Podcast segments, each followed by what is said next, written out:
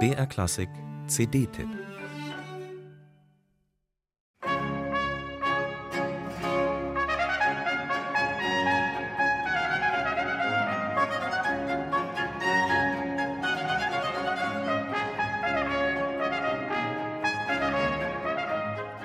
Ich kann nicht umhin, an den sehr sanften Literis zu erinnern, einen Komponisten von wahrem Genie.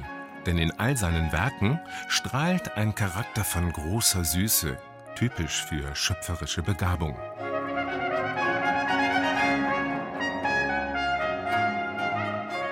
Was will man mehr? Ein Ritterschlag ist dieses Urteil, noch dazu erteilt mit prominentem Kritikerschwert. Benito Jerónimo Feijoo, ein spanischer Benediktinermönch und Gelehrter, einer der brillantesten Köpfe seiner Zeit, verneigt sich 1726 vor Antonio Literes, der heute fast gänzlich im Nebel des Vergessens versunken ist. Das mag vielleicht auch daran liegen, dass dieser Komponist sich weder durch furiose Publikationen noch durch irgendwelche eindrucksvollen Skandale einen Platz auf dem Olymp der Erinnerung gesichert hat. Vielmehr kann man mit Fug und Recht behaupten, dass das Leben von Antonio Literes im Gegensatz zu dem vieler seiner Kollegen dahinströmte wie ein breiter, ruhiger Fluss.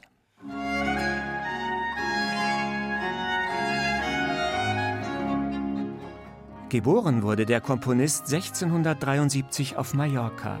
Mit 13 kam er von der Sonneninsel nach Madrid, wo er Violoncello und Komposition studierte. In der spanischen Hauptstadt blieb er dann die noch verbleibenden 54 Jahre bis zu seinem Tod. Antonio Literes komponierte für den spanischen Hof und konnte durchaus zufrieden sein mit sich und seinem Leben, denn man schätzte ihn sehr vor allem als überaus fantasievollen Schöpfer von allerlei Witzigem und Tragischem für die Bühne.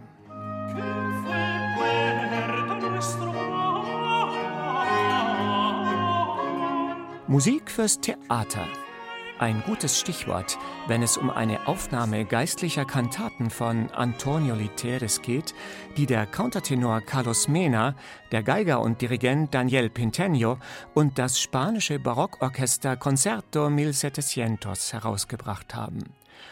Denn diese Kirchenmusik ist nicht still und andachtsvoll, sondern aufgewühlt, temporeich und von vorwärts drängender Dramatik. Se acoffa sol la spenda del sol reflejos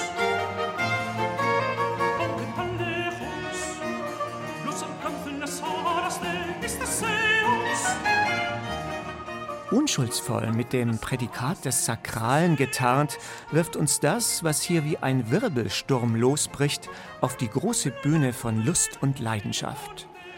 Dabei setzt Antonio Literes mit hörbarem Enthusiasmus die starke Bildhaftigkeit der Texte in Szene. Die Sonne geht mit Trompetenpracht auf. Das Schiff der Seele treibt auf der Gischt brandender Streicherbogen durch stürmische See.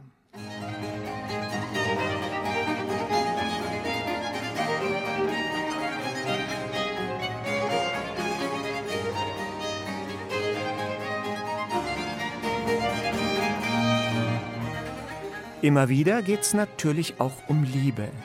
Die zu Gott oder die andere? So ganz klar wird das nicht.